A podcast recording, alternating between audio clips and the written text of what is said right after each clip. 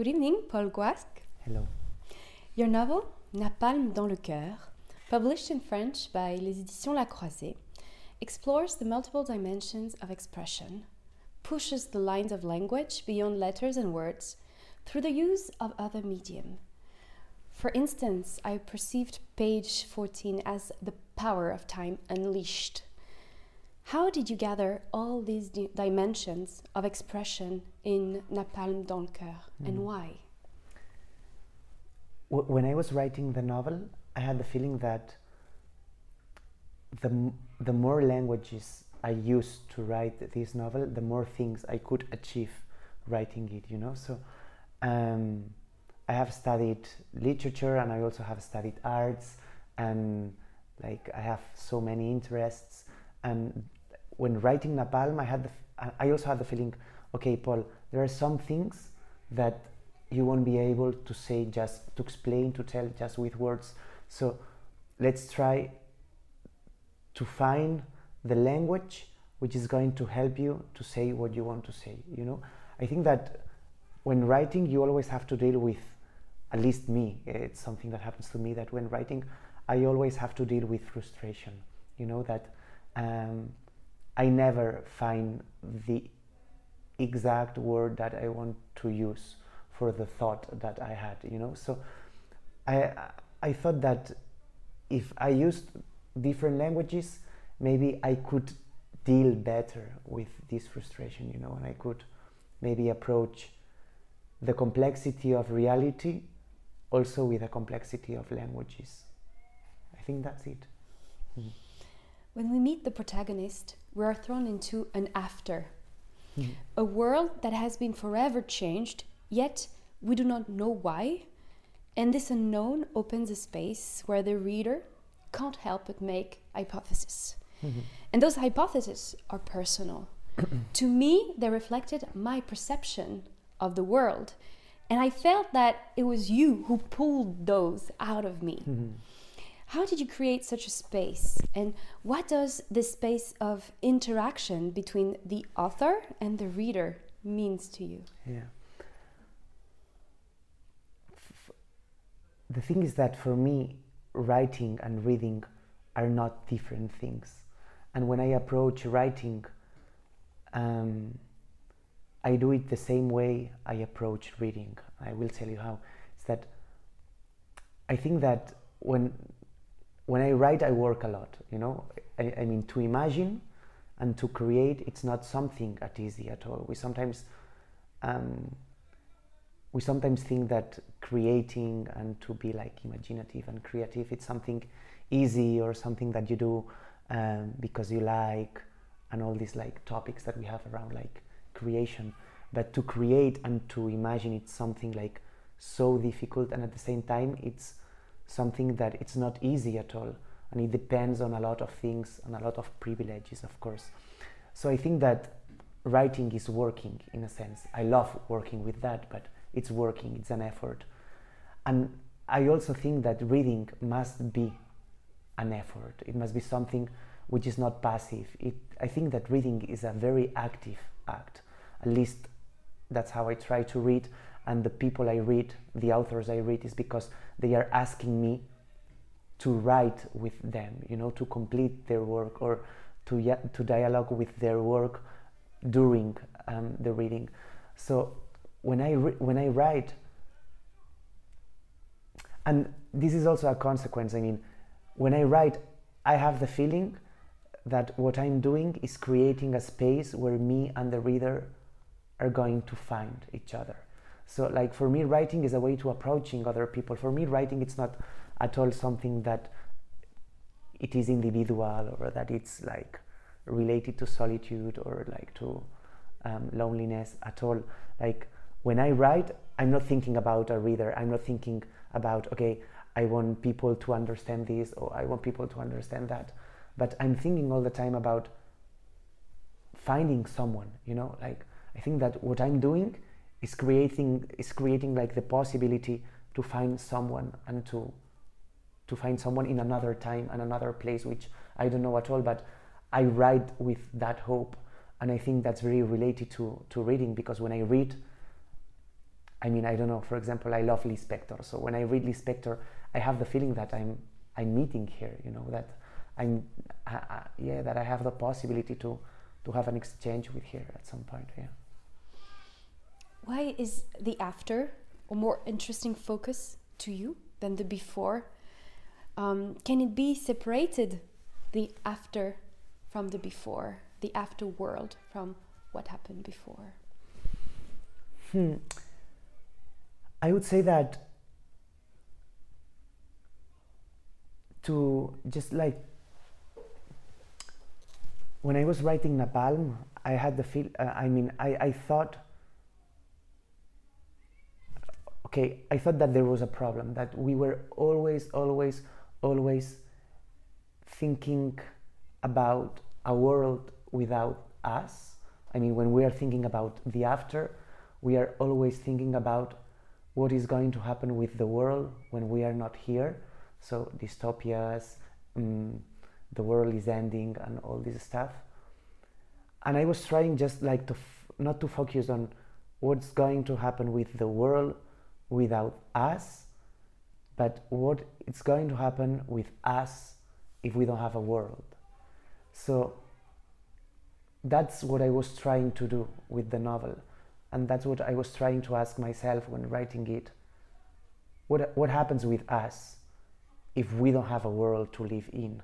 And I think that's something that it's already happening to us right now in so many uh, places in the world. And it's something that happens to these people. So to focus on the after, it's not a way to say, okay, the world is going to end, we are not going to live anymore, this is a disaster, because this is not this is this is not a creative thought, this is not a potential thought. This is an easy, very easy thought. So I so when writing the novel I was thinking, okay, what happens if there is an us, you know, if there is a we, but we don't have a world like to to to find ourselves in. So this is why I try to focus on the after. I think. Yeah. Besides the use of different medium of language, the book's chapters alternate short texts, journal entry, letters, which take us to different levels of intimacy with the characters. How did that affect your writing of the novel? Did you start with that will or did it appear while you were writing? Hmm. I, I didn't start with a will because for me writing is something related to to joy, to pleasure, to game. So I have the feeling that I have so many things in my life that are already under control and that are like very classified, you know. So for me writing it's like maybe the thing that I do that it's more spontaneous and not controlled at all. And I think that the most honest answer to this question is that I wanted to have fun writing the novel, you know, um, and I had so much fun writing that novel. And you know, I was writing about this character, and I thought, how would this character write a letter? Let's explore it. And how would this character write a poem? Or how would this mother talk to her son that has never spoken to during um, her life, you know? So it was it was a thing related to pleasure, to having fun, to exploring, to yeah, to understanding literature as a game, as a place where I can just like try everything. And sometimes I fail, you know. There are so many things that I tried that are not in the novel anymore. But some of them, it, w- it was like, okay, I like that. We're going to keep this because I'm saying things, the things I wanted to say, you know. Mm. The novel has a strong poetic dimension to it, both in the story and in its form. You wrote two poetry volumes, Tanta gana and La Part del Foc, in 2018 and 2020, before Napalm dans le cœur. Mm. How did these two poetry books influence your writing mm. of the novel?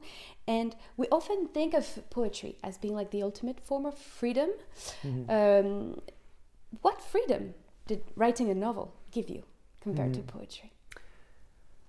I think that okay, so the first question, the first the first answer of the first question would be that for me, like what I learned about poetry, and I think it's a learning that it's going to be with me the rest of my life, is that language is my is my material, you know, and that I don't want to make it transparent. I don't want to hide it anywhere. I want language to be. I want to show everyone that I'm writing stories and that stories are important, but without language, there are no, there are not possible, there are no possible stories. But they're not just like stories that we read, but also stories that we write, uh, that that we live. Sorry. So without language, it's not that we cannot read or we cannot write. It's that we cannot live our own stories. You know. So, in a sense, poetry taught me that I, I, I don't have to show. I- I, don't have to hide my language. I have to show it.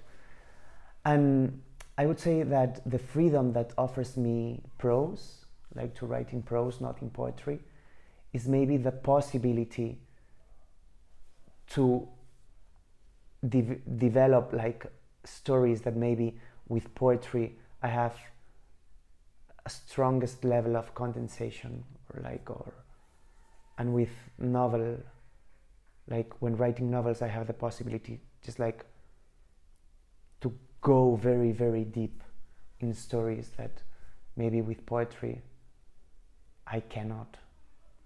I'm not saying that without with poetry you cannot do it. I'm saying that i cannot do it with poetry you know and that with um, novels. Like when writing novels i can go deeper somewhere that i don't really know what place it is but i like to be there. Mhm. C'est comme ça. Lorsque les gens disparaissent, ils emportent leur rage de vieux chiens malades. C'est quelque chose que grand-père disait Il n'y a pas de Dieu plus puissant que le regard des autres.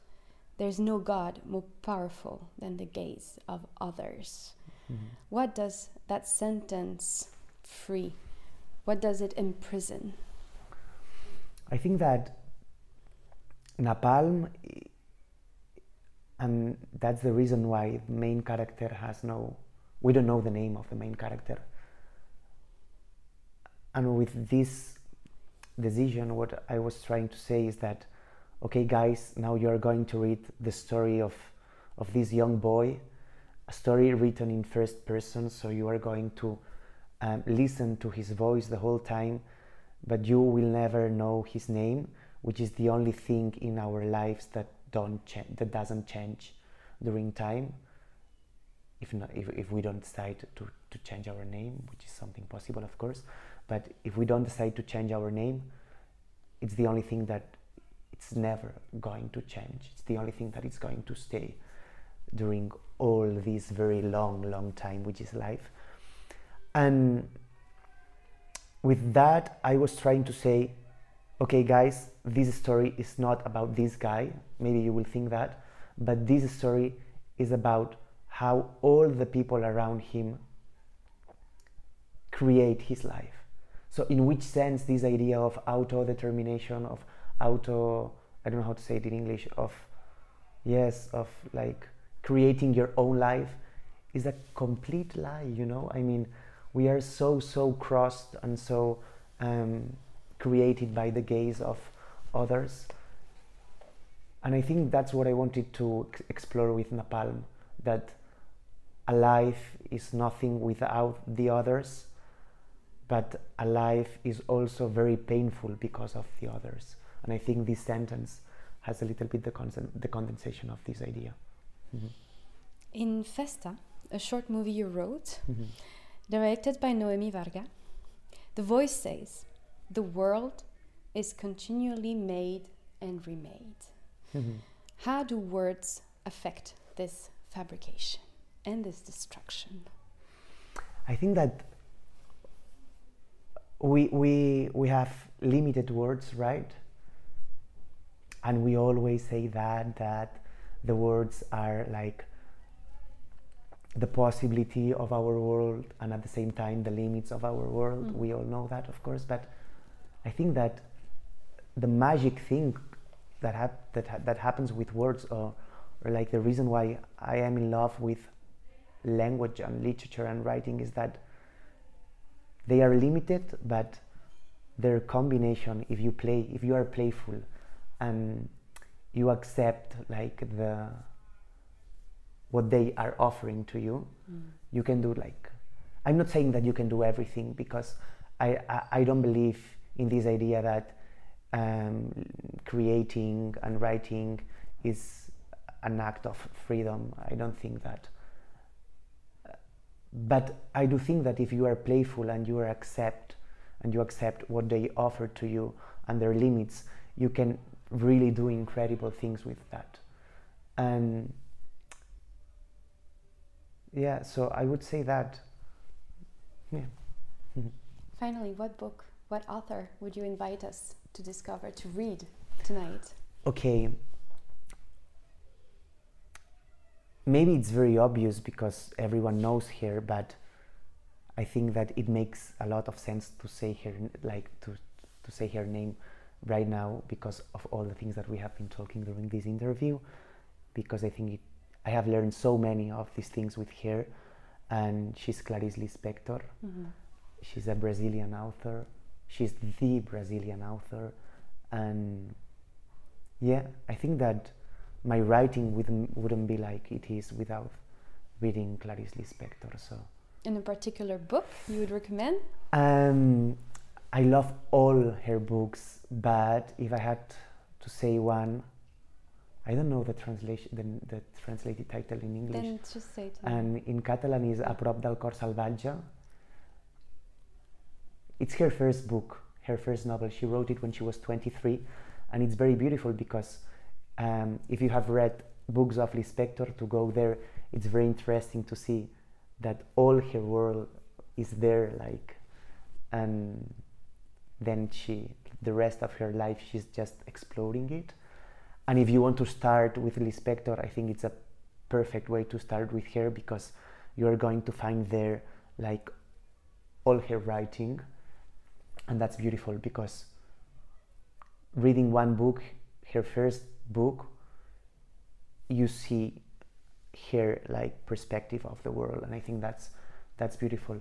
And i think that's also beautiful that reading Lispector changes your way to understand life and writing. And i think that's the most I mean, that's the aim of every author, right? To change the idea of writing and the idea of the world that the reader has.